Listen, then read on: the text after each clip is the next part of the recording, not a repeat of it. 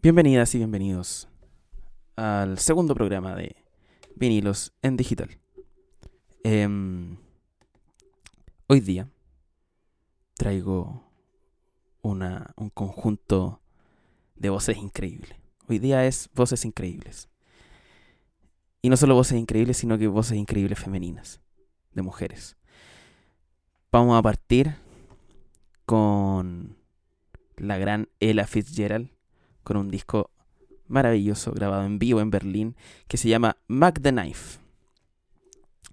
Eh, para seguir, vamos a ir con la gran Tina Turner.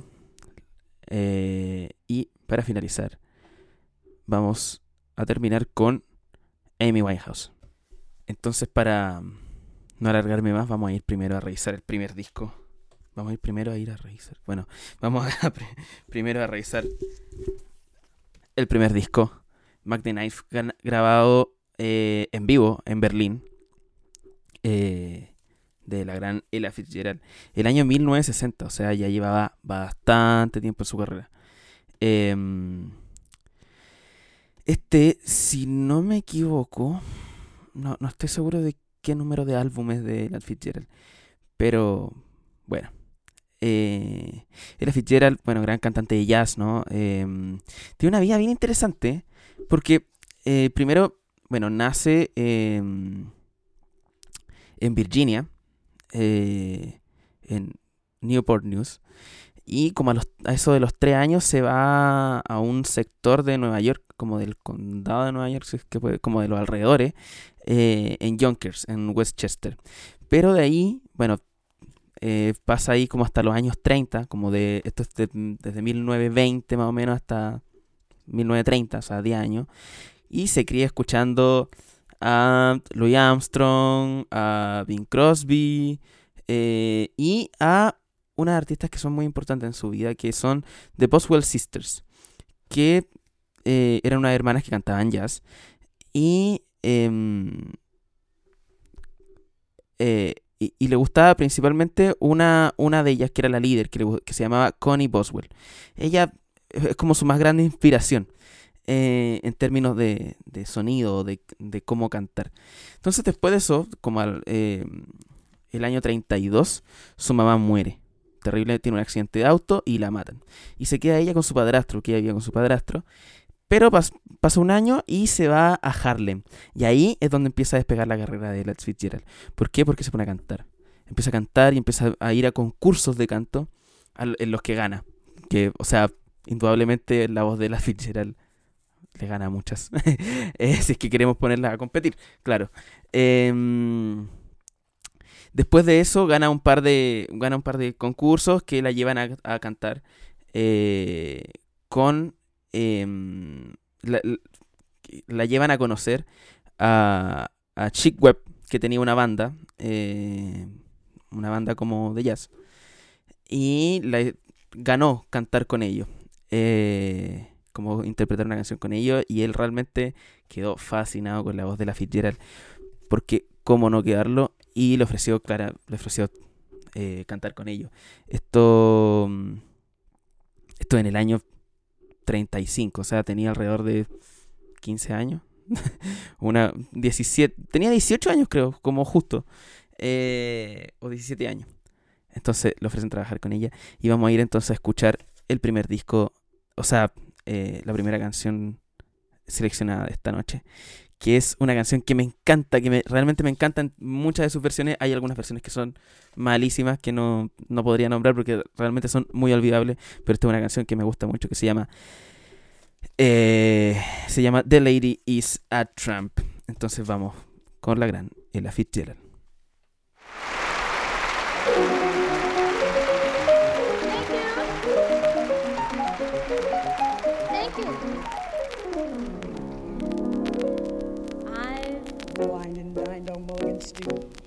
Never wished for Turkey.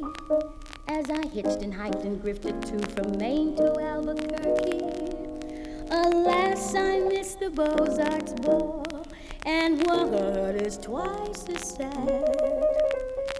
I've never been to a party where they honored Noel Cad. social circles move too fast for me. My hobohemia is the place to be. I get too hungry for dinner at eight. I like the theater but never come late. I never bother with people I hate.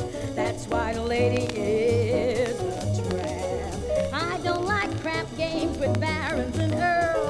Won't go to Harlem in ermine and pearls. Won't dish the dirt with the rest of the girls. That's why the lady is a tramp. I like the free, fresh wind in my hair. Life without care.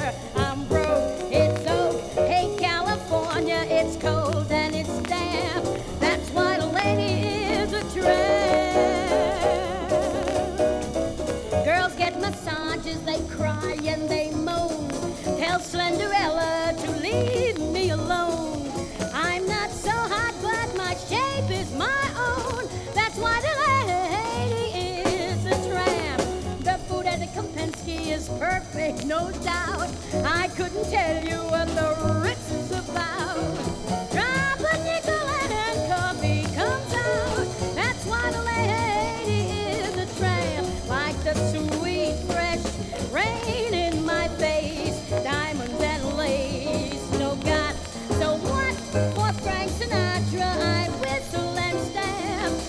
That's why the lady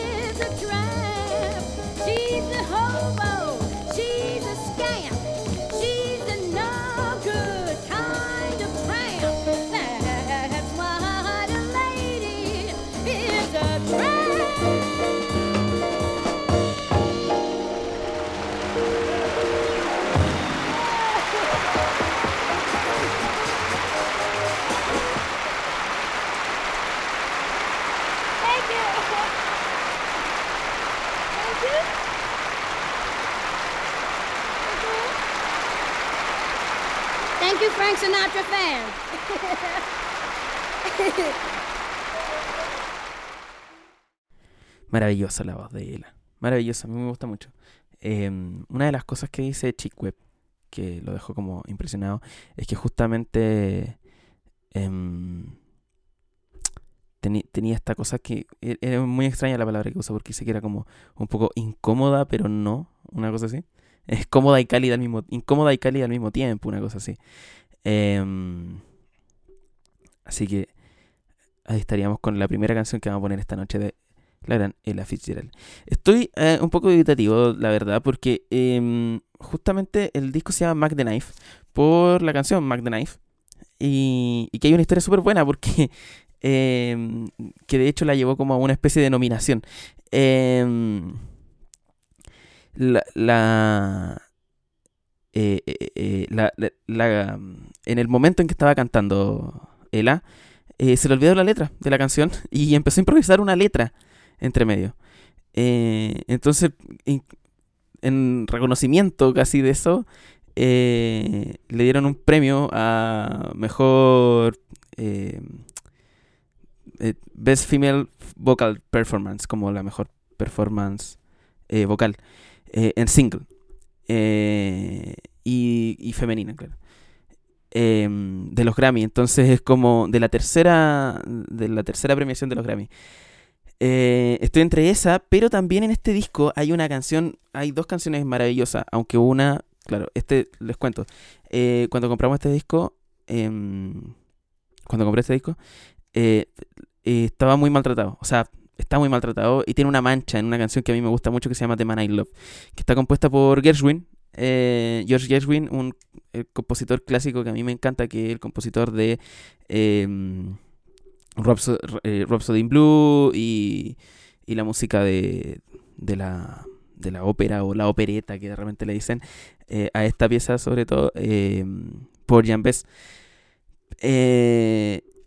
Y justamente también hay una canción de Paul Jan Bess que es la más conocida, que se ha interpretado en un montón de veces, que, just- que también es la, la, la hizo incluso mm, eh, Janis Joplin, Em, y bueno, la letra, las letras de Gershwin, voy a pasar a otro tema a lo mejor, pero las letras de Gershwin las hacía Ira Gershwin. Eh, o sea, en este caso sí, la hizo mm, Dorothy Hayward y Ira Gershwin. Eh, Ira Gershwin, su hermano. em, ambos, ambos compositores de las obras.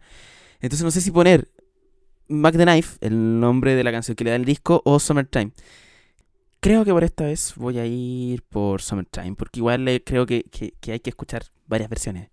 Em, eh, sí, también uno escoge cuál le gusta más. Entonces esto es Summertime, Mac the Knife, Ella Fitzgerald en Berlín, en vinilos, en digital.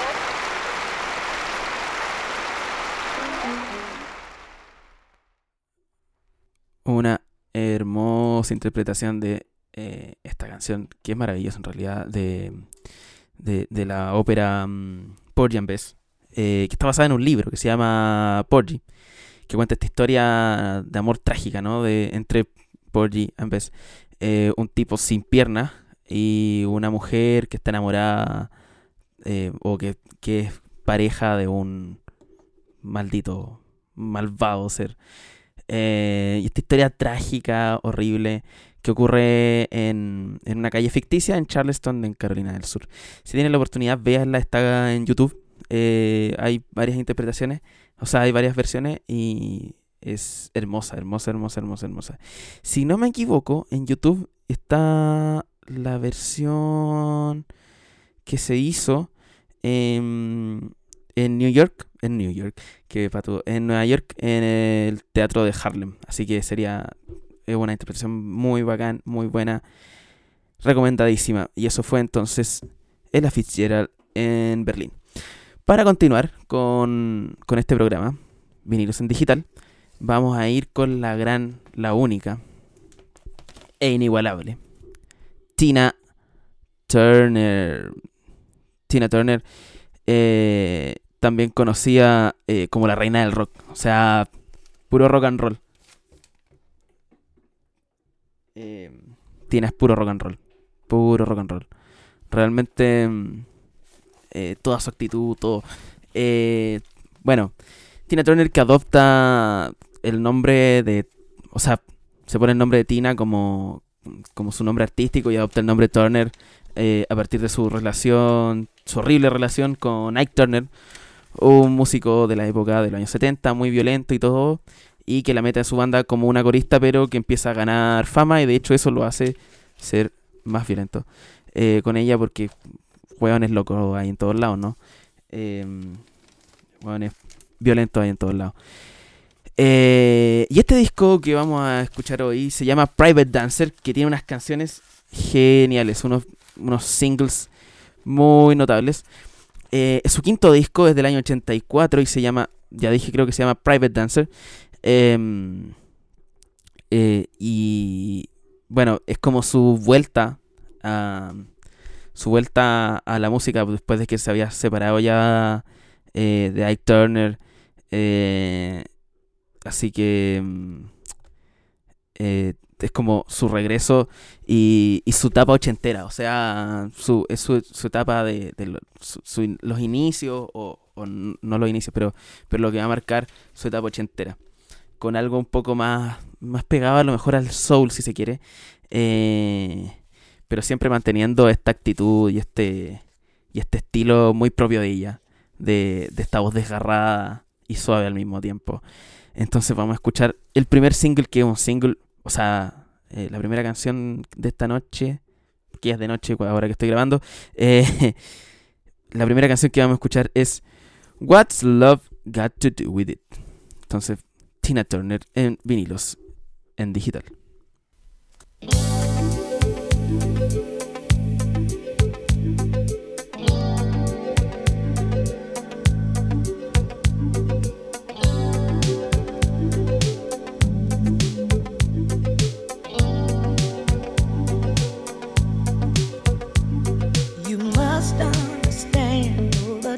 Touch of your hand makes my pulse react.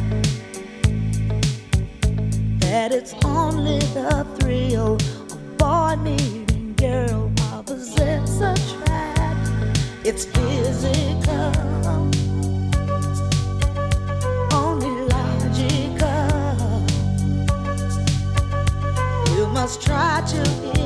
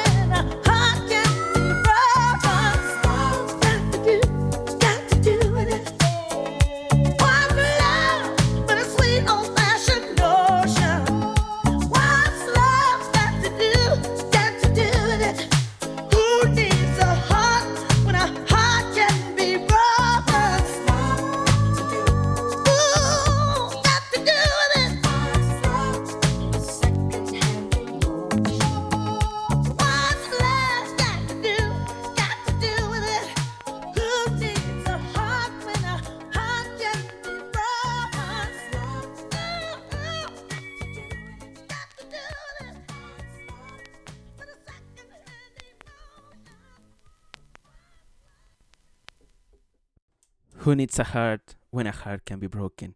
Oye, pero qué buena canción. Yo eh, realmente, o sea, yo ahora estaba escuchando y estaba cantando. Porque es imposible no cantar esta canción. Es, es una. mm, No sé, es imposible. Realmente me parece. em, me parece imposible. Eh, dije, como ya no voy a tratar de controlarme porque igual de repente el micrófono capta algunas cosas, aunque esté medio apagado. eh, porque no es de muy buena calidad, entonces. Pero no. De hecho, voy a tener que cortar seguramente. eh, porque se escuchó. Lo que vamos a... Bueno, después de este disco, del año 84, em, que claro, estaba como en, en medio de esa separación, una larga separación en realidad con Ike Turner, eh, por esta relación tan tormentosa y tan terrible, ¿no? Em, eh, eh, eh, em, Tina eh, la invitan a participar eh, como, como un personaje em, en la película, en la tercera película de Mad Max. eh, como que se hizo muy conocida y bueno, eh, o sea, este disco la, la lanza así como al estrellato. eh, o sea, ya tenía mucha fama y todo, pero, pero como es su vuelta y en los años 80, eh, queda la escoba. eh, con, bueno, partiendo con esta canción que es increíble. em, y, y la invitan a participar en el papel de eh, Auntie En- Entity. Auntie Entity en Mad Max, la tercera película, en Beyond Thunders, Thu- Thunderdome. Perdón. Em, y que además em, le dieron un premio Image eh, por mejor actriz de cine al año siguiente, seguramente. Además, que aportó a, algunas eh, dos canciones de la banda sonora, una que se llama eh, We Don't Need Another Hero, o sea, eh, esa We Don't Need Another Hero, que a mí no me sale con botina, pero esa, y One of the Living. Pasando a más datos del disco, eh, este disco tiene unas colaboraciones de nivel, un nivel maravilloso. Partiendo, eh, bueno, tiene un cover de la canción Help de The Beatles, escrita por Paul McCartney y John Lennon. Y tiene además una canción que se llama 1984, compuesta por nada más y nada menos que David Bowie. y por último, la última canción, que es la que vamos a escuchar ahora, eh, la última canción del disco, que le da el nombre al disco, Private Dancer, eh, es compuesta por eh, Mark Knopfler. Mark Knopfler, vocalista y guitarrista principal de la banda Dire Straits, banda que personalmente a mí me encanta. Y eh, que el solo de la canción, el solo de guitarra, lo hace Jeff Beck. Jeff Beck, gran guitarrista de rock. eh, o sea, trabaja con gente. Con no, cual, no trabaja con cualquiera Tina Turner, o sea, para que gachí.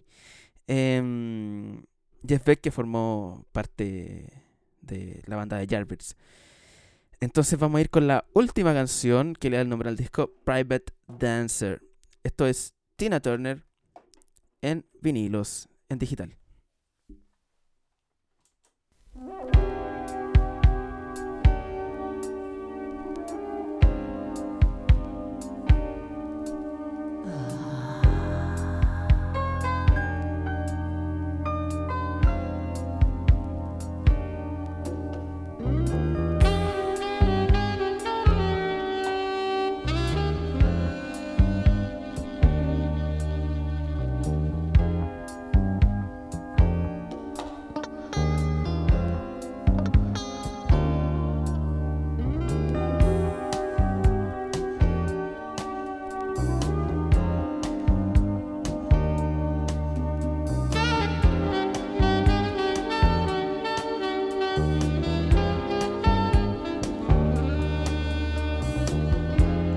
Men come in these places, and the men are all the same.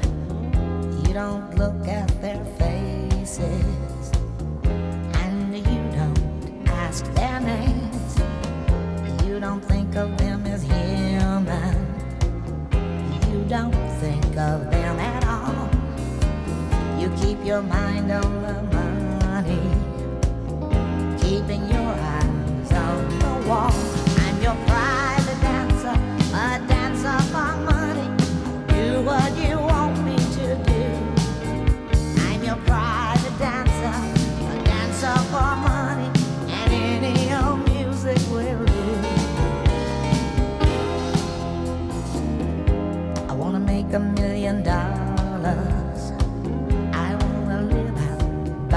sea and a husband and some children. Yeah, I guess I want a family. All the men come in these places, and the men are all the same. You don't look at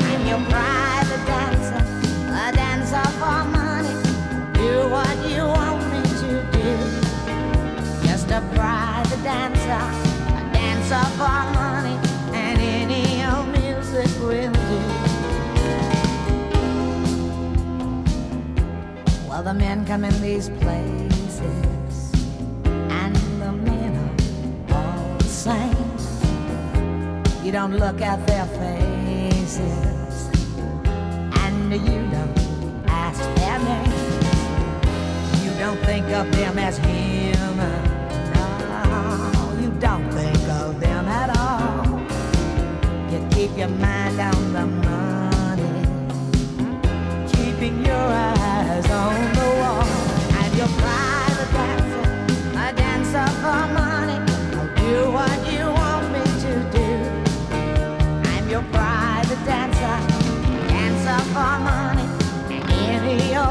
as it will.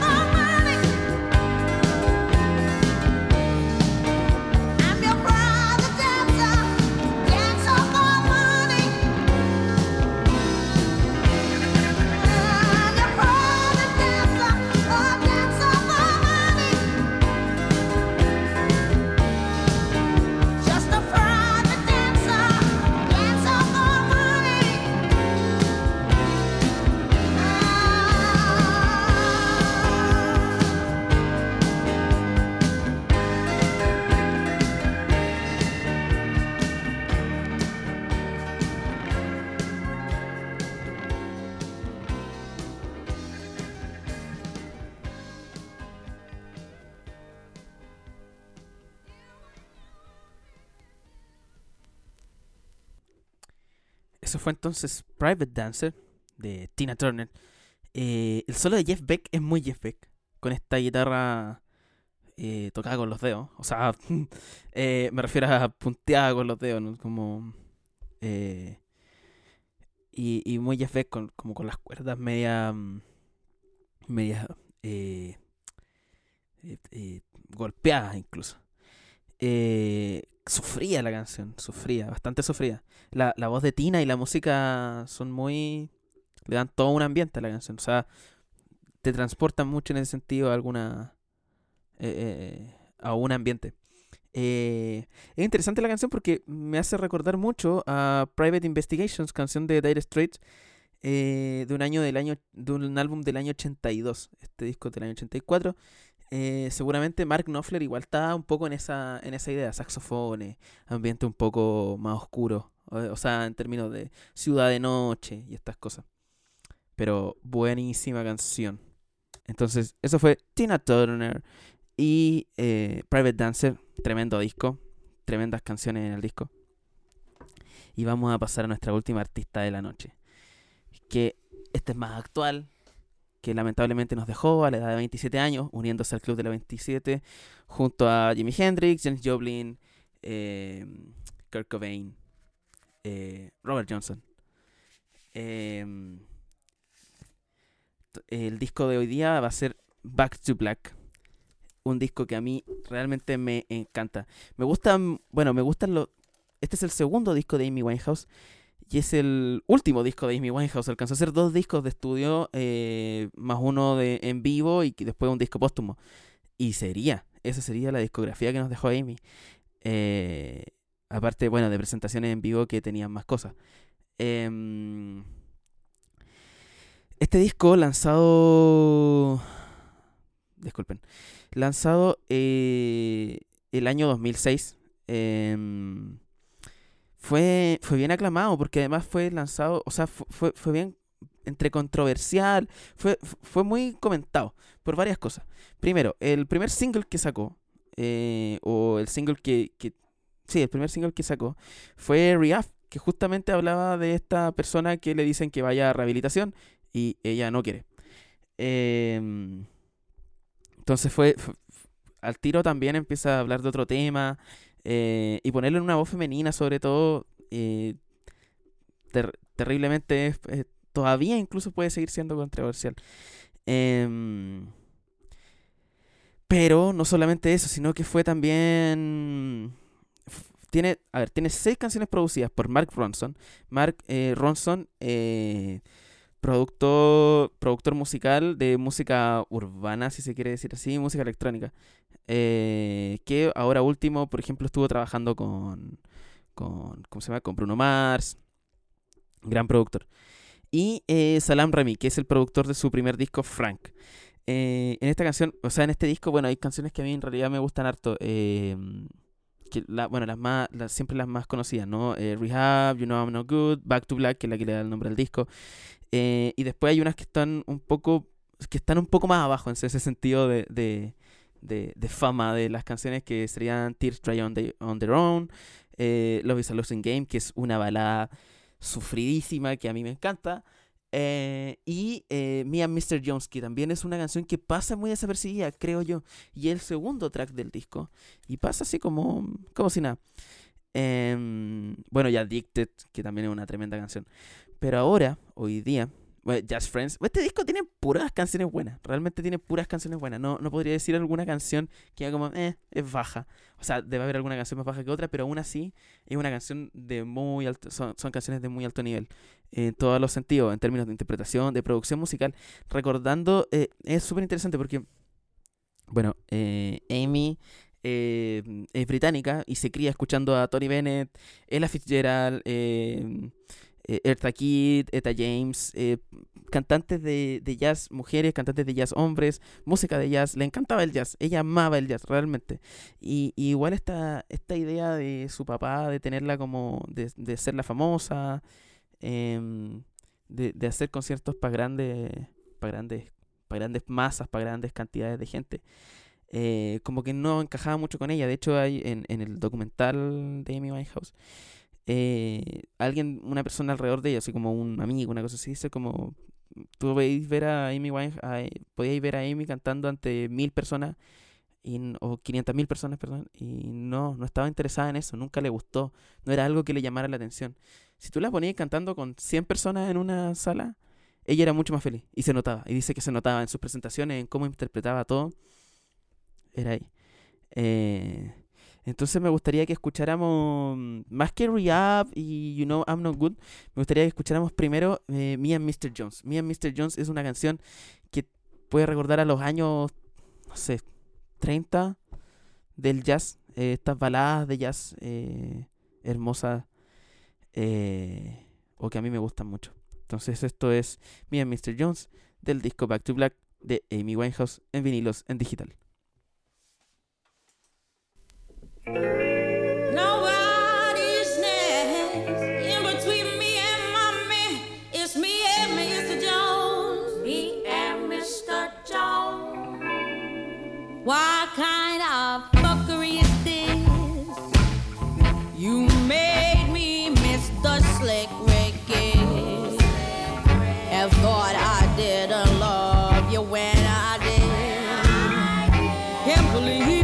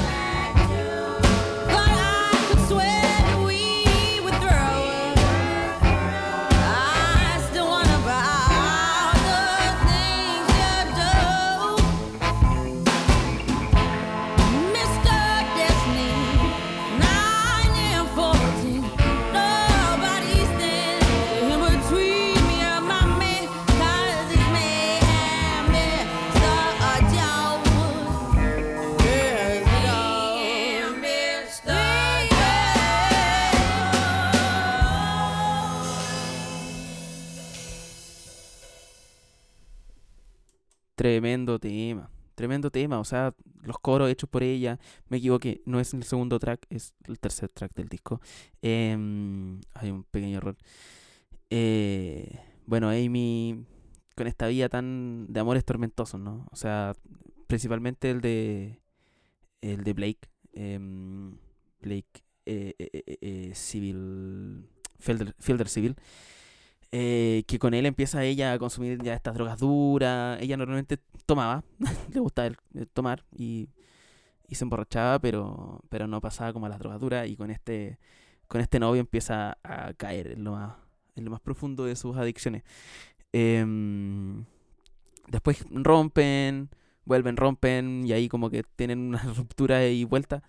Eh, y de, de hecho, después de romper con él, que ella estaba muy mal, eh, graba este disco, em, graba Back to Black, que es una especie de enclaustre que se hace de verdad eh, en el estudio de Salam Raimi.